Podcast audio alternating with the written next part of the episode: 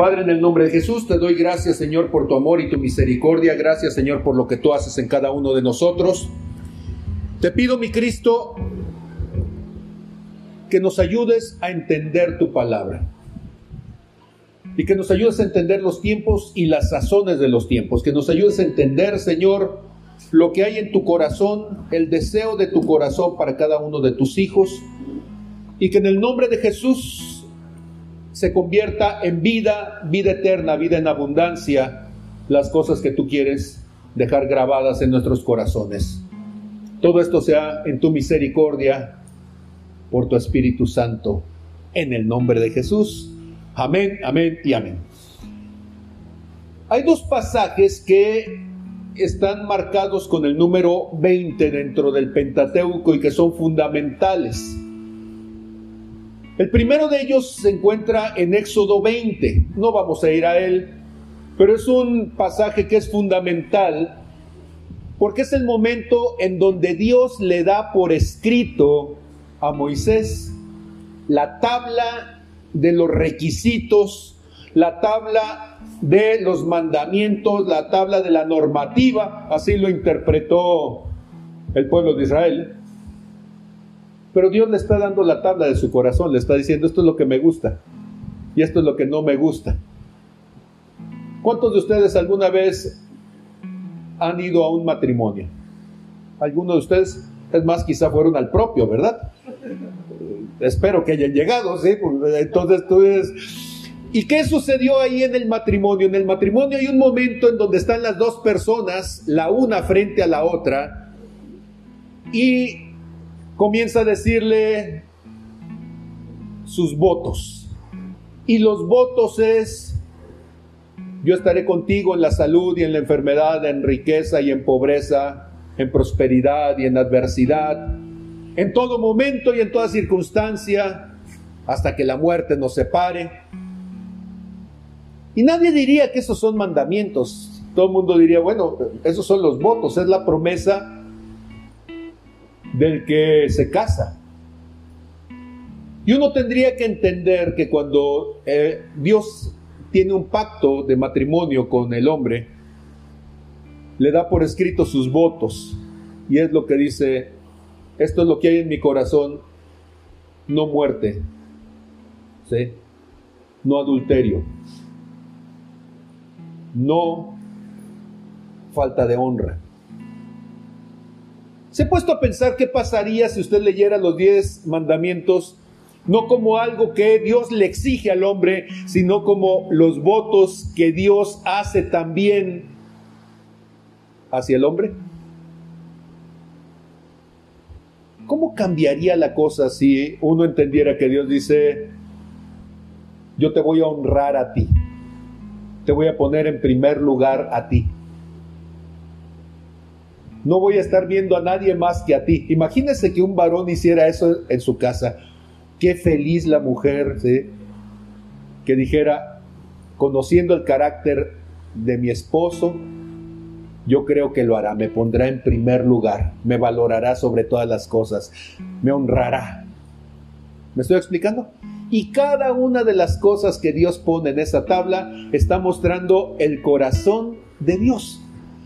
Por eso, después ya en el Nuevo Testamento, la palabra nos mostrará cómo Dios ya no solamente habla de tablas de piedra, ahora habla de las tablas de nuestro corazón porque finalmente eso eran las tablas que Dios le dio a Moisés, tablas con las palabras, con los términos del corazón de Dios, escritas directamente por su propio dedo para que nadie ni le pusiera ni le quitara una sola iota, una sola coma, una sola letra, la más pequeña, el símbolo más insignificante y que no cambiara el sentido. ¿Van conmigo? Pero no quiero hablarles de Éxodo capítulo 20. Dije que había dos capítulos que estaban marcados con el número 20 y que eran muy relevantes. Ya dije Éxodo, porque es el inicio de lo que estamos viendo con el pueblo de Israel. Y Éxodo 20 también es el inicio del pacto de Dios con Moisés. ¿Puedes decir conmigo Los inicios son buenos, pero los finales deberían ser mejores. Y el problema no es cómo comienzas, el problema es cómo terminas. Y, y, yo sé que al decir esto, y perdónenme si luego me dan ganas de llorar, ¿sí? pero qué incómodo es cuando alguien habla de cómo terminar siendo el mismo el que termine. Y eso es lo que me está pasando a mí. Estoy terminando una etapa y tengo que predicar acerca de una etapa que estoy terminando. Bueno, afortunadamente espero, no estamos hablando que esté siendo desechado el día de hoy. Pero cuidado porque puede ser que algunos sí. Y entonces, en números capítulo 20, que es el otro 20 del que quisiera hablar, los 20 para ver si a alguno de ustedes le cae el 20, de hecho. No es una frase solamente casual, porque todo el mundo piensa que es el 20 de la rocola, porque cuando le echaban el 20 a las rocolas aquellas viejas y los 20 eran de bronce, ¿sí? caía el 20 y la rocola sonaba. Y entonces alguien de repente como que no entendía de lo que se estaba hablando y se le ocurría, dicen los ah, psicólogos norteamericanos, tenía un insight, se le iluminaba el foquito y decía, me cayó el 20. Entre los cristianos, sobre todo entre los ministros, decir me cayó el 20, es decir, me cayó números 20. Diga conmigo, ¿me cayó el 20? Es números 20. Ok, vamos a números 20. Dice, y llegaron los hijos de Israel toda la congregación al desierto de Sin en el mes primero, y reposó el pueblo en Cádiz, y allí murió María y fue sepultada. Ah, qué caray, mala manera de comenzar. Porque María fue la que vio a Moisés cuando estaba recién nacido. María fue la que lo llevó junto con la mamá a ponerlo en el río en una canastita calafateada con brea para que no le entrara el agua y que a causa de eso a todas eh, las canastitas que se usan a partir de entonces para cuidar chiquillos se les llama Moisés. Moisés quiere decir salvado. ¿Y entonces cuántos Moiséses hay aquí? Si usted no levanta la mano, todavía necesita un salvador. Entonces, bueno, entonces, Moisés quiere decir salvado, salvado de las aguas, salvado del pecado, salvado de una vida pasada. María fue fundamental porque mientras Moisés iba en aquella canastilla arrastrada por el río, María iba corriendo por la orilla, imagínense ustedes en el Nilo, con la cantidad de cocodrilos, con la cantidad de lodo, con la cantidad de hipopótamos, de serpientes, lugar difícil para ir corriendo. Y ahí va María corriendo observando a su hermano, pero sin meterse para ver qué era lo que Dios iba a hacer. Hay muchos pastores que deberían de aprender de esta María, ¿sí? Aprender a ver lo que Dios hace y a no servir de estorbo y de interferencia. Bueno, pero esa es otra predicación. Muy bien. Y entonces María va por allí, logra ver que su hermano llega hasta el lugar, hasta el balneario en donde está la hija de Faraón, y allí se da cuenta entonces que esta mujer encuentra a este niño, lo ve hermoso y causa de ello le salva la vida. María se convierta también en la primera que reconoce a Moisés. Y cuando Moisés tiene todas sus crisis acerca de quién es él, María le cuenta la historia también en su momento. María le recuerda los detalles que él no se acordaba, estaba recién nacido, sí, pero los detalles que él no se acordaba, María se los hace saber. María fue la primera panderista. Y siendo una anciana, bailó con el pandero y alabó al Señor. María tenía un manto profético. ¡Wow! Y María fue también la primera desechada por andar murmurando contra los pastores, digo, contra el hermano Moisés, perdón, se me salió, se me salió. Y entonces María fue castigada por Dios con lepra y durante 40 días estuvo fuera del campamento hasta que María volvió a estar sana y volvieron a recibirla en el pueblo. Creo que María aprendió la lección porque jamás volvemos a tener, ¿sí? esto sucedió en números 12 y a partir de allí en los siguientes ocho capítulos no tenemos ya referencias de María hablando en contra de Moisés ni con lepra, ¿sí? El pueblo de Israel esperó a María que sanara. María no era la enemiga, simplemente, pues ella estaba diciendo, Señor, pero ¿por qué? Pues tanto con Moisés y, a mí también me hablas, ¿por qué no nos pones a nosotros? Déjeme decirle, Números 12 es un capítulo que si usted quiere ir al ministerio necesita leerlo, no sé, una vez al mes más o menos. Y si usted es de los duros de matar, ¿sí? Como Bruce Willis, pues écheselo una vez a la semana mínimo, ¿sí? Hasta que entienda que Dios escoge al que quiere y que al que anda de bocón le da lepra y lo desecha. Dios me lo hizo leer ese capítulo en mi primer mes de convertido. Y como se me olvidó, a los cuatro meses hubo un problema en la congregación y yo me sentía ya que sabía mucho. A los cuatro meses, ¿verdad? Tuve un conflicto con el pastor y Dios me llevó a números 12 y andaba que me moría ¿sí?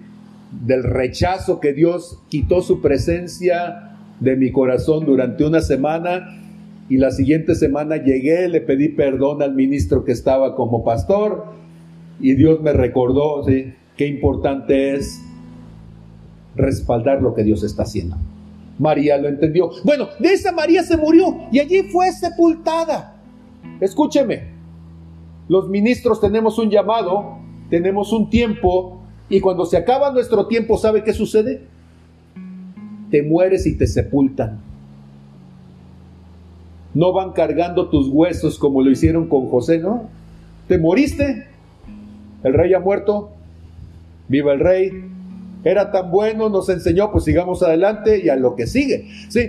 María allí muere y María es sepultada así en Cádiz y no hubo agua para la congregación. Bueno, afortunadamente aquí tenemos botellitas, ¿sí? Ahí están atrás las botellitas, pero no hubo agua para la congregación. El pueblo tuvo sed y se juntaron para hablar con Moisés y con Aarón. Así dice se reunieron para... Pues es más, ni siquiera los invitaron a Moisés y Aarón. Se juntaron contra, diga conmigo, sí, contra. Puede decir conmigo, los adverbios cambian el sentido. Una cosa es con y otra muy distinta, contra. Y si usted tiene que juntarse con Moisés para hablar de cosas que tienen que ver de Moisés, invite a Moisés. Y si algo de Moisés y de Aarón no le gusta, no se junte contra. Júntese con y platíquelo. ¿Va conmigo? Yo sé que esto parece como que muy evidente. Viera cuántos problemas tenemos por un solo adverbio. Dígalo conmigo, ¿hay muchos problemas? Por no escoger el adverbio correcto. ¿Va conmigo? La lingüística es importante. Y riñó el pueblo con Moisés. Ah, primero se juntaron, se pusieron de acuerdo, sacaron sus amarguras. Mire, parece como que el manto de María, ¿sí? se quedó por allí, porque eso mismo es lo que habían hecho Aarón y María, que se habían juntado contra Moisés a causa de la mujer cusita que el otro había escogido, y como no les gustó la mujer del otro, ¿quién le iba a mantener? ¿Quién iba a estar casado con ella? Pues entonces, ¿qué te importa si es cusita o es cosita? Aunque hay unas que son cositas serias, pero de todos modos, el que la escogió es el que la va a mantener, el que la va a soportar, el que le va a tener que buscar el modo. Y Moisés había escogido mujer cusita. Pues ese mismo manto ahora lo tenemos con el pueblo y ellos están riñendo y sacando sus amarguras. ¿Sabe qué es peor que un amargado? Dos amargados. ¿De veras? ¿Y, qué es peor que dos amargados? y de repente ya hay una convención de amargados en sus amarguras y cada uno de ellos tratando de hacer entonces resolver el problema. ¿Sabe que una de las cosas que a mí se me hacen asombrosas de los amargados es que nunca se reúnen para resolver el problema? Característica importante del amargado. Se reúne para buscar un culpable que casualmente no es ninguno de los que están allí. ¿Sí? Porque para ser amargado tú necesitas entonces tu calificación oficial de no responsable.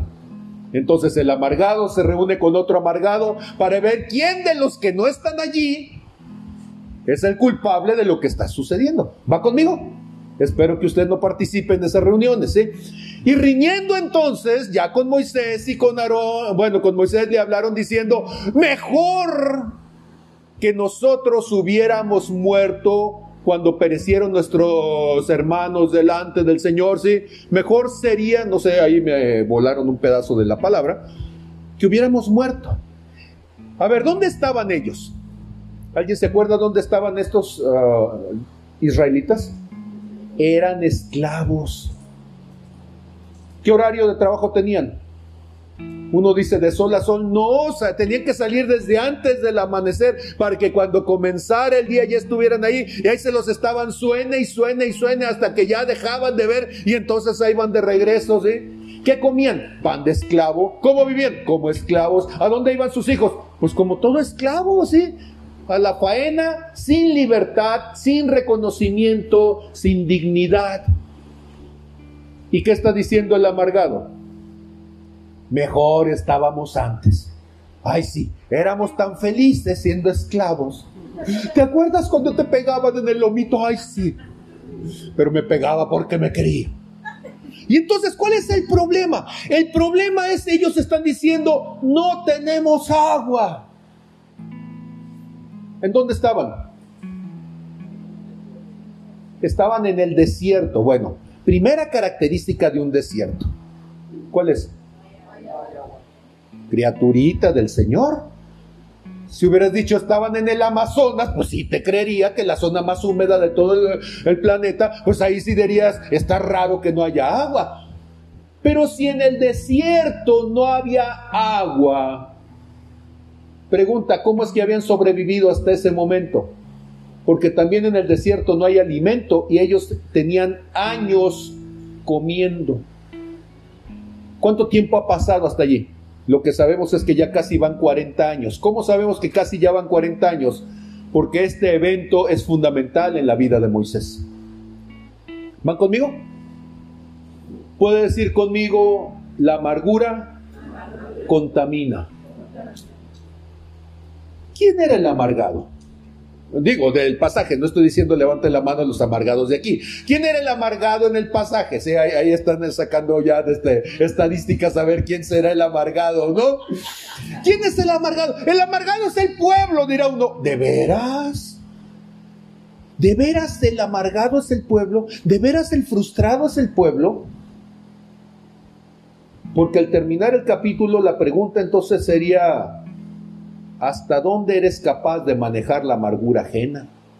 ¿Hasta dónde eres capaz de no contaminarte y de no embarrarte, de no tomar como propia la frustración del otro?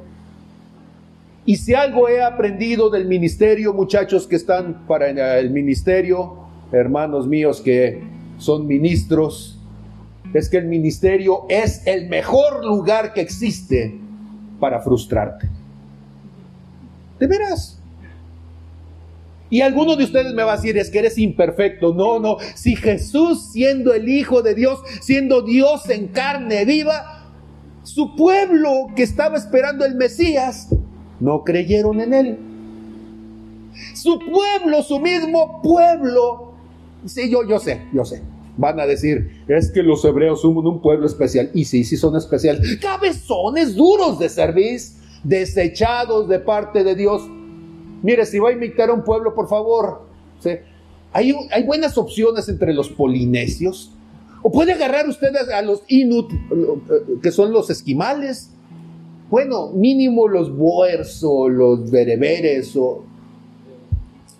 Ninguno de ellos fue desechado de parte de Dios. Y me van a decir, es que es el pueblo de Dios. Sí, es el pueblo que Dios escogió.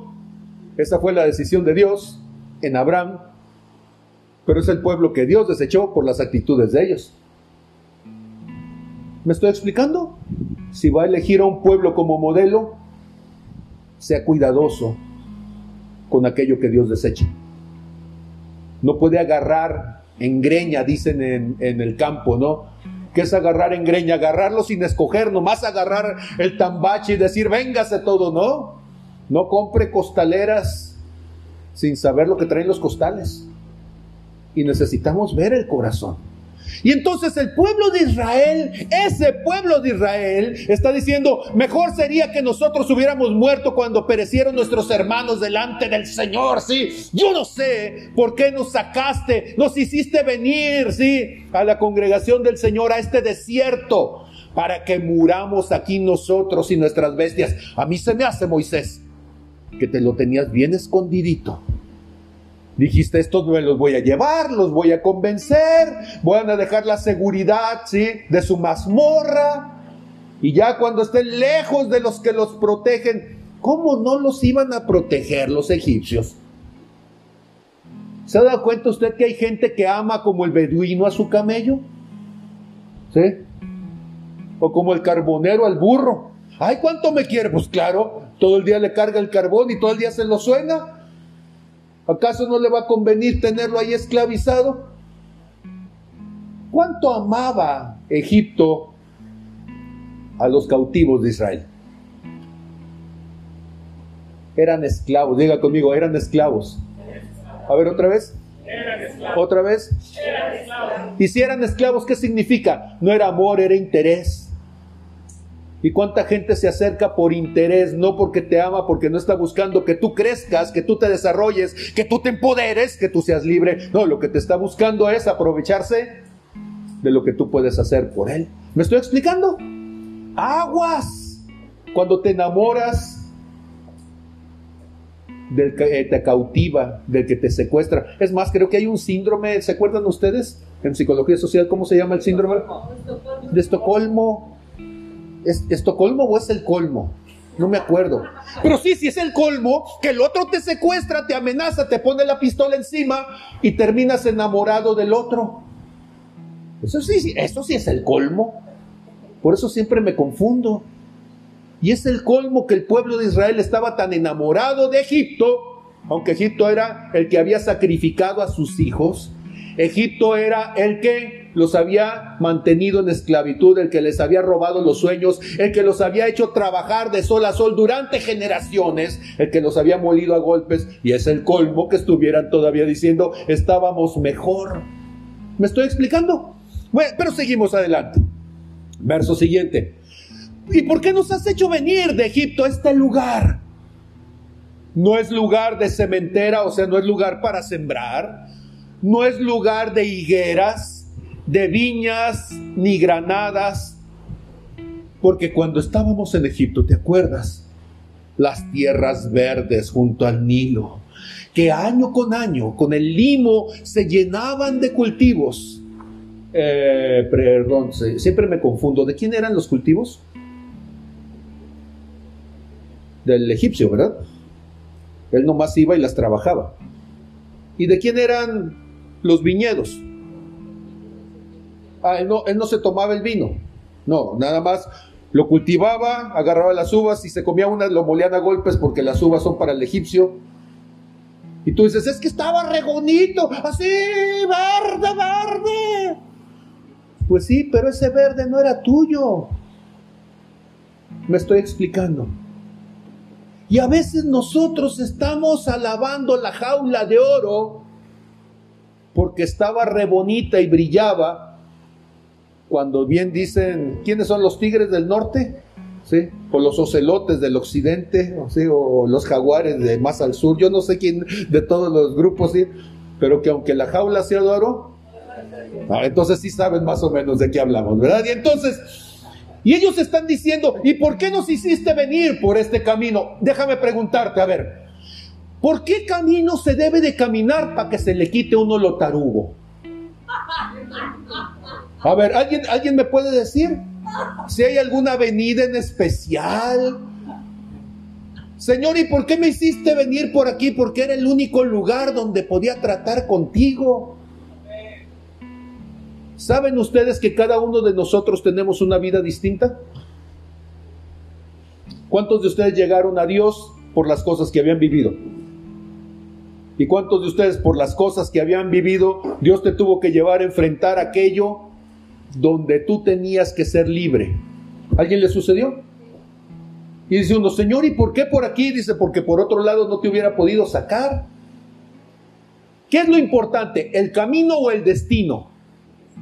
A ver, a ver, díganme por favor, ¿qué es lo importante, el camino o el destino? Entonces, ¿por qué te estás quejando del camino? Lo importante es a dónde vas, no por dónde pasas. Ay, señores, que hay mucho breñal. Pues por lo mismo está solo el camino, nadie se mete por aquí. Si te meto por donde están todos los guardias y donde están todos los que te quieren matar, pues ahí te acaban a la pasada. ¿Me estoy explicando?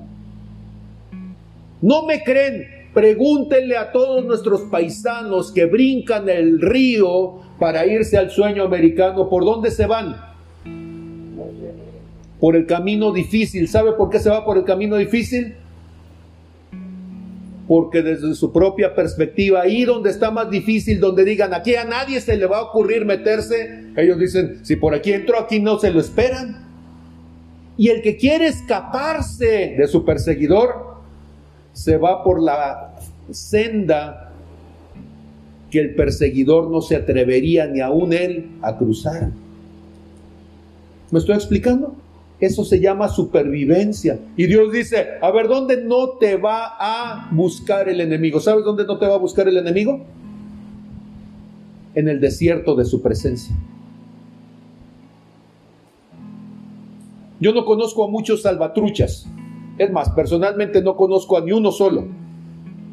La Mara Salvatrucha es un, una tribu urbana de Centroamérica que junto con Barrio 8 son las dos, los dos grupos más violentos de Centroamérica. Antes los ubicaban en un solo país, pero se fueron creciendo, desarrollando y ahora abarcan desde Centroamérica hasta los Estados Unidos. ¿Sabe usted cuál es la única manera de salirse con los salvatruchas? ¿Sabe cuál? La muerte. Esa es la única manera. Alguien que se mete con los salvatruchas dice, no, tú solamente muerto. Sin embargo, hay gente que está viva y ya no está con los salvatrucha. Y dice, ¿cómo le hicieron? Y dicen los, ah, los maras, es que el que se mete con Dios, ese es punto y aparte. Y ellos dicen, pero es que dijiste que nada más muerto. No, no, no, ellos siguen siendo maras. Nada más que ahorita están tranquilos con el jefe. Y ellos así dicen, está tranquilo. O sea, no nos va a echar de cabeza, no se va a meter con nosotros, él está con el jefe. Y si está con el jefe, lo respetamos. Pero, y, le dicen a la persona y van a su casa y le dicen, pero hay del día en que te salgas de allí. Porque el día que te salgas de allí, nosotros mismos te matamos. He estado buscando el contacto de ellos para poderles decir, oye, no, no, sí.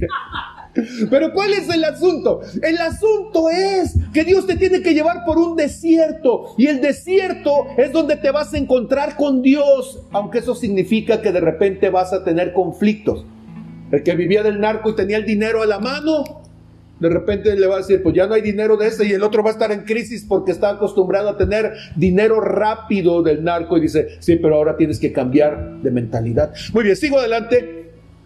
Ellos entonces están molestos, diga conmigo, están molestos. A ver otra vez. Diga conmigo, están agresivos. A ver otra vez. Son groseros, diga conmigo, son groseros. A ver, otra vez. Qué cercanos oye, ¿verdad? Gente molesta, incómoda, agresiva, ofensivos. De esos hay donde quiera. Entonces no necesita imitar a Israel. Ya lo trae en las venas también. Dice, y se fueron Moisés y Aarón de delante de la congregación a la puerta del tabernáculo del testimonio, y se postraron sobre sus rostros, y la gloria del Señor apareció sobre ellos. Y entonces, seguramente Moisés está diciendo, Señor, ya veniste a rescatarnos. ¿Cuántos de ustedes cuando estás delante de la presencia de Dios, tu tendencia es decir, Señor, como decía el Kiko, eh, eh. Mira, Señor, lo que me hicieron, lo que me dijeron, sí, me están tratando mal, Señor, me están diciendo fuchi, me están... Aguas, ministros, el día en que tú ores diciendo, Señor, me hicieron fuchi, porque Dios te va a llevar a Mateo 5, las bienaventuranzas. Y te va a decir, bienaventurado eres cuando hablen toda clase de mal contra ti. La última parte es bien importante. Mintiendo. Porque si están diciendo barbaridades de ti y te las ganaste, te vas a decir, ay criatura, pues antes no te dijeron cosas peores. Señor, me dijeron baquetón. No, no, no, y lo que te falta. Y Él te completa la lista. Entonces, que sea mintiendo, sí. Y habló el Señor a Moisés diciéndole, sí, toma la vara y reúne la congregación. Y él ya está diciendo, ay, sí, les voy a pegar unos varazos, ¿eh? Y Dios dice, no, toma la vara de autoridad. Tú y Aarón, tu hermano, di conmigo y háblale a la peña. A ver otra vez. A ver otra vez. Cuando Dios te hable, hazte un favor. Dile, Señor, repítemelo tres veces. Porque Dios le está diciendo, háblale. Y cuando Dios dice háblale, ¿qué quiere decir Dios? Que le hables. Señor, y si no me hace que le hables. Señor, es que quizá la peña no me entiende, que le hables, te estoy diciendo. ¿Por qué? Porque los ministros tenemos la tendencia a acomodar lo que Dios te habló de acuerdo a las circunstancias. Aguas. La hermenéutica es importante. ¿Por qué la hermenéutica es importante? Porque la hermenéutica es el arte de la interpretación bíblica. Pero por un error hermenéutico tú pierdes hasta la eternidad. Si Dios dice, háblale, ¿qué quiere decir? Que le hables, no le pongas ni le quites. Tú eres el mandadero, nada más. Y si Dios te dice de una cierta manera, confórmate con hacerlo de la manera correcta. Y Dios le dice, háblale a la peña, a la vista de ellos, en los ojos de ellos, y ella dará su agua, y le sacarás aguas de la peña, y darás de beber a la congregación y a sus bestias. Y ahí está el problema, ahí está la solución. ¿Tienen sed? Deles de beber. ¿Está fácil? Un pueblo molesto porque tiene sed.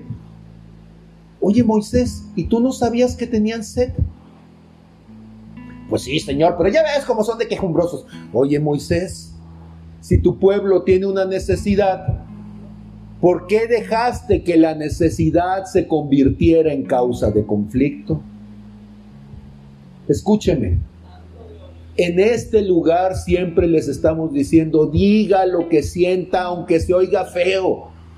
¿Por qué? Porque si usted dice, tengo sed, sí, pero es una sola persona, se convierte en un llamado de alerta. Pero si ya 200 personas nos dicen, tengo sed, ya es un motín.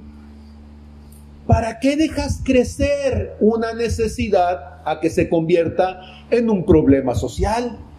Cuando desde el principio alguien te está diciendo, oye, no hay agua.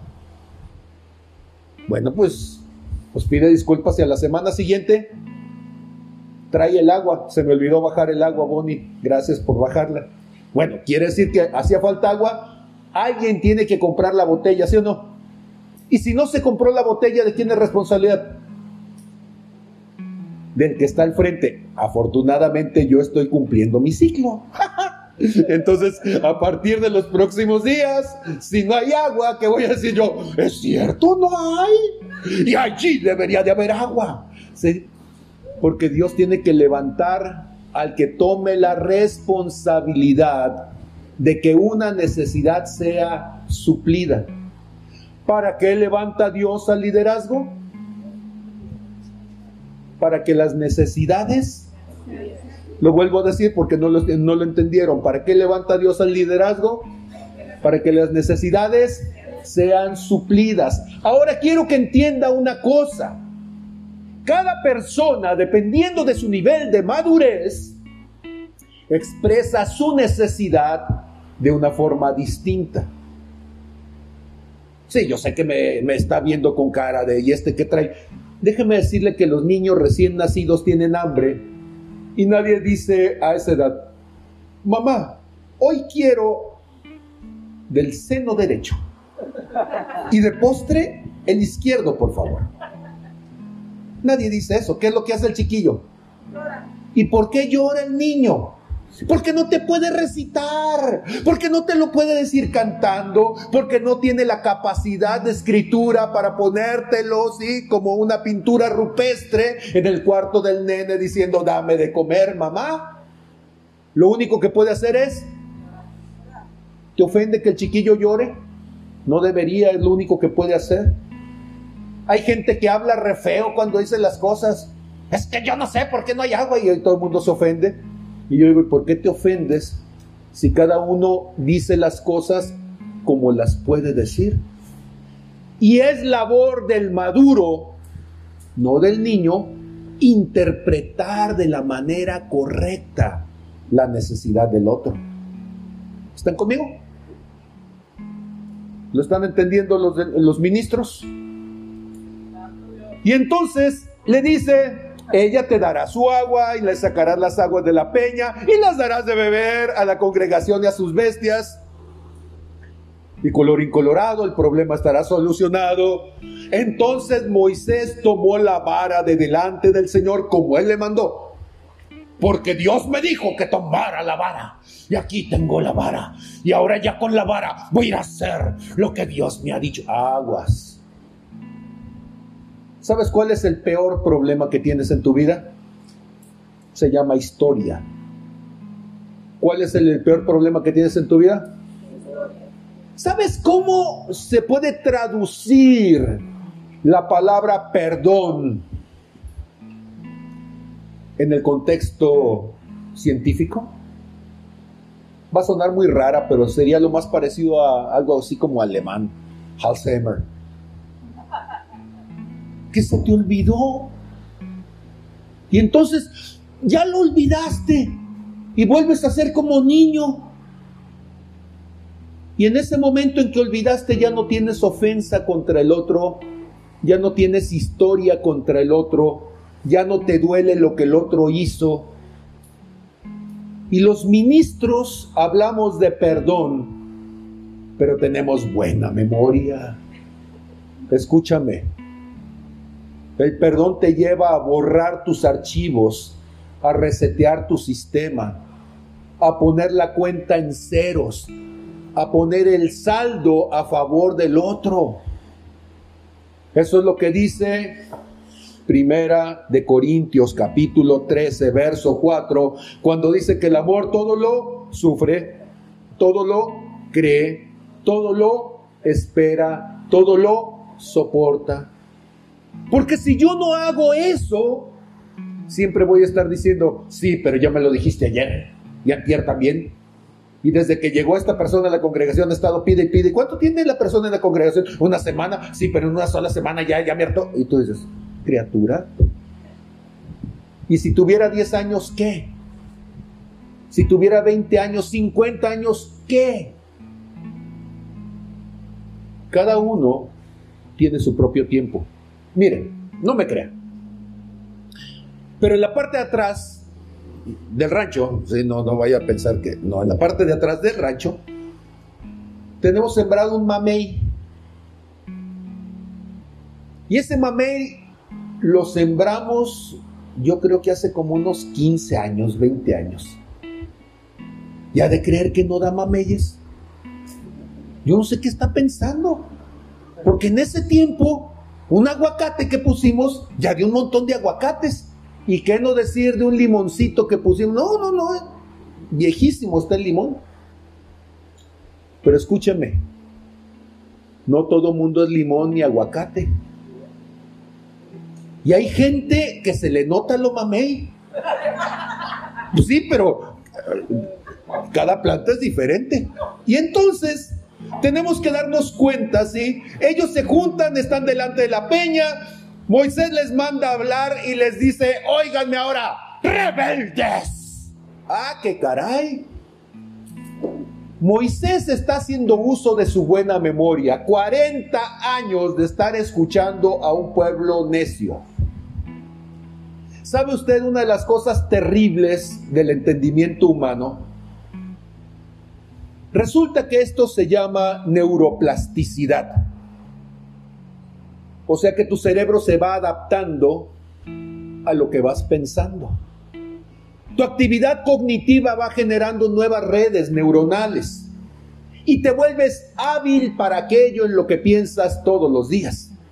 El problema está que si lo que tú piensas todos los días es berrinche y amargura, entonces donde quiera ves moros contra chete y donde quiera tú estás viendo agresiones cuando no las hay. Moisés había logrado lo impensable, de ser un hombre de Dios se convirtió en un estúpido, ¿sí? Pero se puede. Y Moisés demuestra que es posible. Dios le acaba de hablar, acaba de salir de su presencia y todavía ni siquiera logra llegar a hacer lo que Dios le mandó a hacer. Y noten ustedes la actitud que lleva. Iba a decir que iba con la espada desenvainada, pero no, llevaba la pura vara. Pues sí, pero ya la llevaba en la mano y ya la llevaba para sonarse a quien fuera, porque les está diciendo, oíganme ahora, rebeldes. ¿Qué hemos de hacer? ¿Sí? ¿Os hemos de hacer salir aguas de esta peña? O sea, ahora hasta tengo que hacer que las piedras le salga agua. A ver, a ver, a ver. ¿Qué le había dicho Dios a Moisés? Háblale a la peña. ¿Y qué iba a suceder? Pues que iba a salir agua. ¿Por qué le está preguntando Moisés al pueblo si eso es lo que tiene que hacer? Cuando lo que tiene que hacer es lo que Dios le dijo que hiciera. Escúchenme bien, ministros. Ahora estoy hablando como si todos son ministros. Bueno, de hecho lo son. Y escúchenme, porque muchas veces nuestro cansancio y desagrado, nuestra amargura con la gente, puede llevarnos a estar buscando inculpar al otro de lo que Dios desde el principio sabía que era culpable. A ver, ¿cuántos de ustedes Dios los llamó por ser sabios? ¿Aquí, aquí hay alguien? ¿Cuántos de ustedes Dios los llamó por ser santos? ¿Aquí hay alguien? ¿Cuántos de ustedes Dios los llamó porque conocían la palabra profundidad? ¿Aquí hay alguien? ¿Cuántos de ustedes Dios los llamó porque eran personas ejemplares? ¿A nadie? Entonces, si Dios te llamó siendo necio, si Dios te llamó siendo ignorante, si Dios te llamó siendo una persona con problemas, ¿por qué me ofendo como ministro de que lo seas?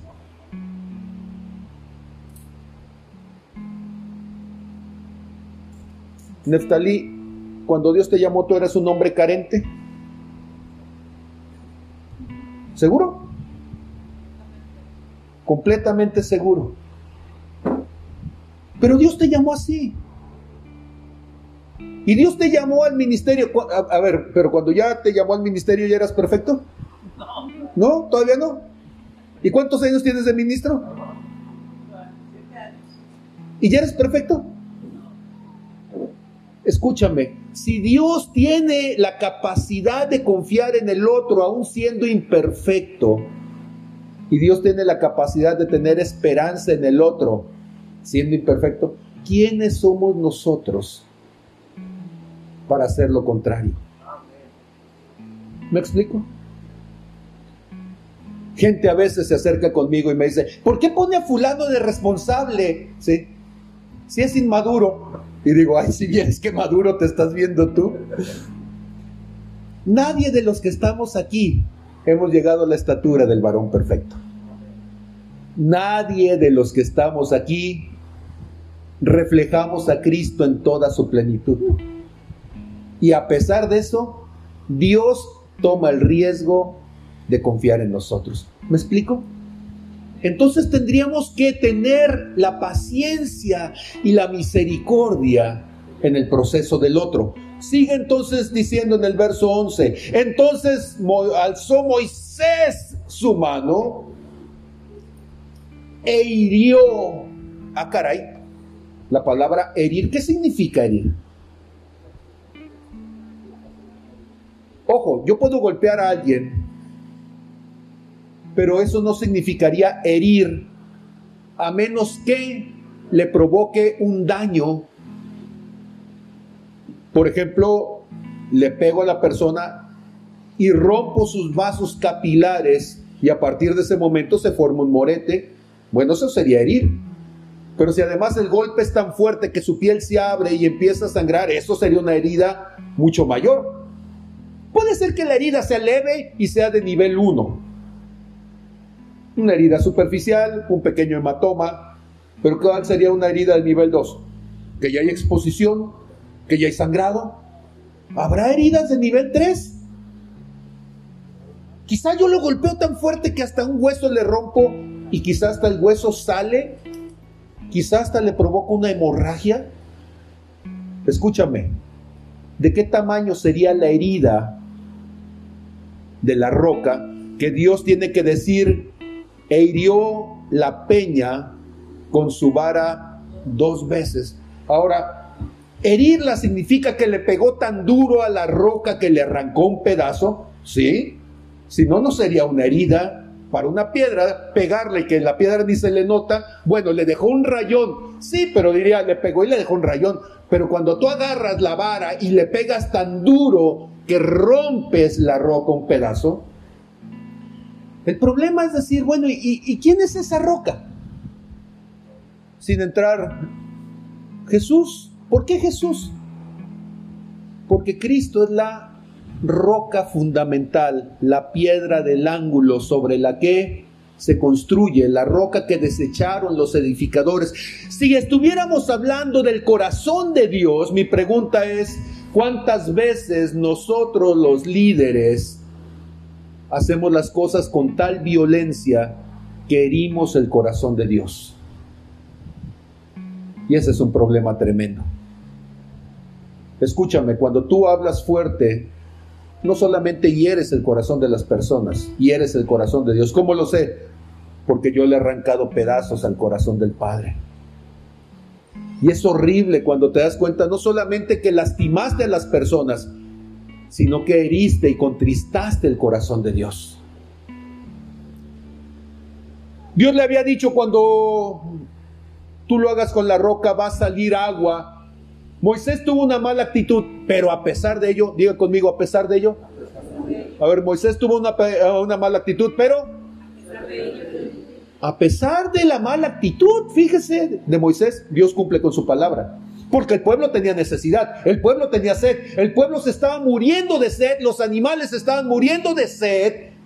Y Dios por misericordia a su gente, por misericordia a su pueblo, Dios le da de beber. Que el pastor sea baquetón, que el líder sea baquetón, no significa que Dios no va a responder la oración de su pueblo. Y Dios muchas veces, por misericordia al pueblo, va a responder. ¿Van conmigo? Y entonces salen aguas de la peña, bebe la congregación, beben las bestias. Pero el Señor le dice a Moisés y a Aarón, muchachos, quiero platicar con ustedes. Por cierto, hay etapas y la suya ya acabó, por cierto no están listos. Después de 40 años, ¿cuántos años? No están listos para lo que yo quiero hacer. Me son estorbo. Escúchenme, porque ya se me olvidó. Porque no es lo mismo cómo comienzas. Ah, ya me acordé. Entonces no es lo mismo como comienzas a cómo terminas. Porque tú comienzas muy apasionado, pero terminas muy frustrado, muy amargado. Y al principio tú eras de ayuda, pero tu amargura, tu falta de inteligencia emocional, tu falta de sanidad, tu falta de comunión con Dios termina convirtiéndote en un estorbo. En un estorbo. Y Dios le dice, Moisés, me estorbas. Por cuanto no creyeron en mí. Y él dice, Señor, si hice lo que me pediste, me agarré la vara y fui. Y dice, no, por cuanto no creíste en mí. ¿En qué creíste? ¿Sabes en qué estaba creyendo Moisés? Estaba creyendo en sus amarguras, en sus frustraciones, en sus malas experiencias, en su pasado, en su historia de dolor, en su victimización. Él estaba creyendo que de veras él había sacrificado 40 años de su vida. Y ahora tenía todo el derecho de... ¿De veras? ¿Eso piensas, Moisés? Es que, Señor, yo te he servido tantos años. ¿Cuántos años cree usted que he servido a Dios? Pero esa no es la pregunta importante. La pregunta importante es, ¿usted cree que eso me da derecho hacer algo distinto a lo que Dios quiere? Y eso es, eso es lo que está diciéndole Dios a Moisés. No me creíste a mí. Te creíste tus mentiras. Es que es el sacrosanto varón porque ahorita yo estoy en la posición del sacrosanto, del iluminado, Señor. Del sapientísimo y excelentísimo, además, ¿sí? Philosophy Doctor, Pablo. Y Dios dice, no, mi niño, usted para mí sigue siendo el mismo tarugo de cuando lo conocí, ¿sí? Le falta todavía, y le faltará una eternidad porque usted es limitado, está en proceso, sigue desarrollándose. Es mi hijo. ¿Va conmigo? ¿Puedes ir conmigo? Estoy en proceso. A ver otra vez. Y entonces Dios dice, te la creíste. Todo mundo te ponía la alfombra roja y te la creíste. Jit, tú fuiste ministro. Es fácil creérsela que uno como ministro se las puede todas. Es fácil creértela así, muy. Que en cualquier lado donde llegues tú puedes llegar y hacer, ¿sí? Ustedes le dieron la vuelta al país. Y todos los días estás, estás. Y llega un momento en donde tú dices, sí, esto yo ya lo sé hacer. Y Dios dice, ¿de veras? ¿A poco creías que eras tú el que lo estaba haciendo, sí? Y Dios te, te cambia de repente el mapa y te das cuenta de que no puedes. Somos siervos inútiles, incapaces en nuestras propias fuerzas de hacer aquello que con Él de nuestro lado nomás levantas la mano y tú dices, wow, lo que sucede. No eres tú, criatura, es el que está detrás de ti. Y entonces, dice, por cuanto no creyeron en mí para santificarme en ojos de los hijos de Israel, lo que está diciendo es, ustedes le hicieron creer a esta gente que era por ustedes. No me santificaron a mí, no me dieron gloria a mí, no llevaron todo el reconocimiento a mí. Y el cristianismo de nuestros días está enfermo de protagonismo. ¿Y qué va a pasar si el pastor se quita de su lugar? Nada. No debe pasar nada. ¿Por qué? Porque el pastor nunca fue el centro de lo que Dios quiere hacer. Y entonces ya no va a ser tampoco. Estamos en el traslape. Siete años nos va a llevarse y usted se va a acostumbrar a que esté o no esté, a que hable o no hable. Hasta que llegue un momento en donde sea alguien más y la gente va a llegar y va a decir, ¿y ese, ese viejito quién es? Pues quién sabe, sí. Cuando llegamos ya estaba allí, sí. A veces se levanta y dice, ¡eh, sí, jovencito! ¿sabes? Pero quién sabe quién será. Uno de los mejores halagos que he recibido en mi vida es una vez en uno de los campamentos, en ese momento seríamos, no sé, 300, 400 personas, y llegó alguien que estaba de visita y después de dos, tres días preguntó, bueno, ¿y quién es el jefe aquí? Porque veo que todo el mundo se levanta y dice, ¿quién es el jefe? ¿Quién es el jefe? El jefe de jefes. Pues es Jesús. Y necesitamos regresar a ese cristianismo. ¿Están conmigo? Lo que estamos intentando decir. Y entonces Él les dice, no meterán esta congregación en la tierra que les he dado. ¿sí? Estas van a ser llamadas, estas son las aguas de Meriba, de rencilla, por las cuales riñeron los hijos de Israel con el Señor y Él se santificó en ellos. Pero ¿quién fue el que se peleó?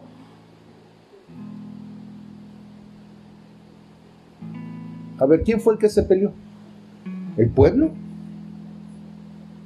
¿Moisés? Pues déjenme decirles que toda esa generación, ninguno pasó. ¿Están conmigo? Nos acercamos a tiempos importantes, laboriosos, sí, sí lo son. ¿Por qué son tiempos importantes? ¿Por qué son tiempos laboriosos?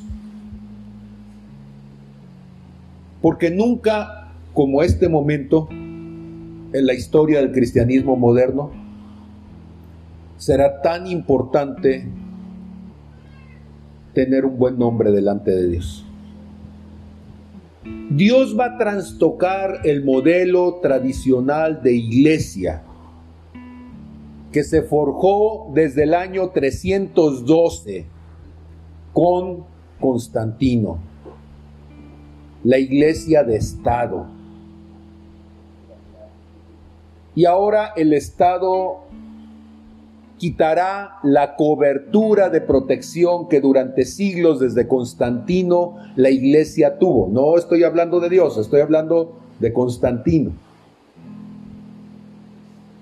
Y se viene un tiempo en donde los ministros serán confrontados una vez más, más o menos así como en tiempos de Pedro, Santiago y los demás discípulos, de Esteban, ¿sí? Donde había que poner y dar testimonio de las obras de Dios, donde la predicación no era llenar estadios. La predicación es mostrar que eres un hombre de Dios. Se viene el tiempo donde los máximos héroes no sean los que llenen los grandes salones, sino los que tengan las rodillas de camello. Para los que han leído historia de la iglesia, entiéndanlo. Y entonces, en estos tiempos que se vienen, es más importante un corazón saludable que unas finanzas saludables. Si va a elegir, por favor, elíjalo primero. Necesitamos tiempos con el Señor. ¿Van conmigo? Las grandes iglesias cada vez más dejarán de verse. No lo digo yo, es más, Dios ya lo había dicho, pero ahora quienes lo dicen son las autoridades sanitarias, quienes ahora lo dicen son las autoridades científicas, y la sana distancia se convertirá en el argumento para que algunos incluso tengan sana distancia con Dios. Y por causa de la maldad, el amor de muchos se enfriará. Esta es la última vez que les voy a predicar como predicador principal de este lugar. Y he querido que quede grabado y es muy importante que lo entienda, porque en los próximos siete años yo le insistiré una y otra vez a que usted escuche lo íntimo del corazón de Dios. Cielo y tierra pasarán, Ministros vendrán y pasarán, pero la palabra de Dios en el corazón de cada uno de ustedes no pasará. Necesitamos volver a la iglesia inicial y la iglesia inicial es Dios y yo somos mayoría. La iglesia inicial es una relación de dos, como Enoch en Génesis capítulo 5, que caminó con Dios y Dios se lo llevó. Mi deseo es que todos ustedes sean llevados por Dios a su presencia. ¿Me acompañarían a orar? Sí.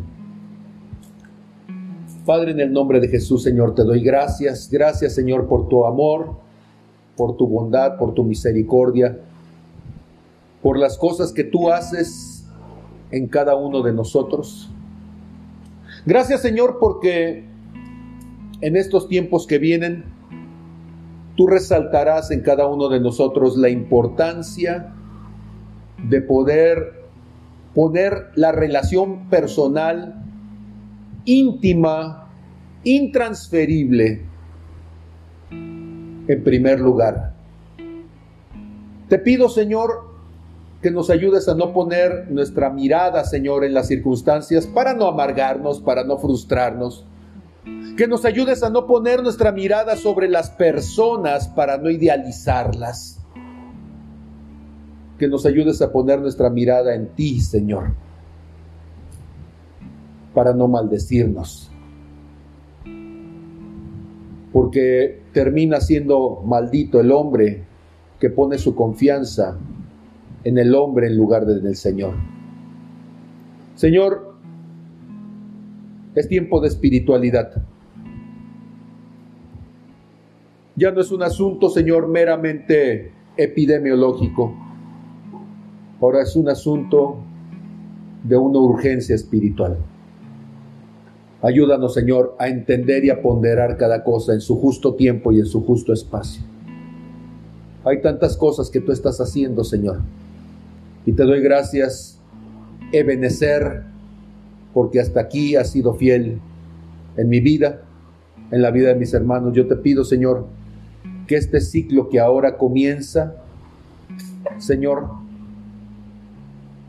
como aniversario del 13 digo del 15 de septiembre del año 2020 a siete años de haber comenzado nuestra congregación aquí en el Aguacate. Para el año 2027, Señor, podamos decir, te escuchamos, te creímos, lo hicimos como tú nos lo dijiste y hemos visto el respaldo de tus palabras, Señor. Ayúdanos a mantener nuestro corazón limpio, sano y en paz en tu presencia, en el nombre de Jesús. Amén, amén y amén.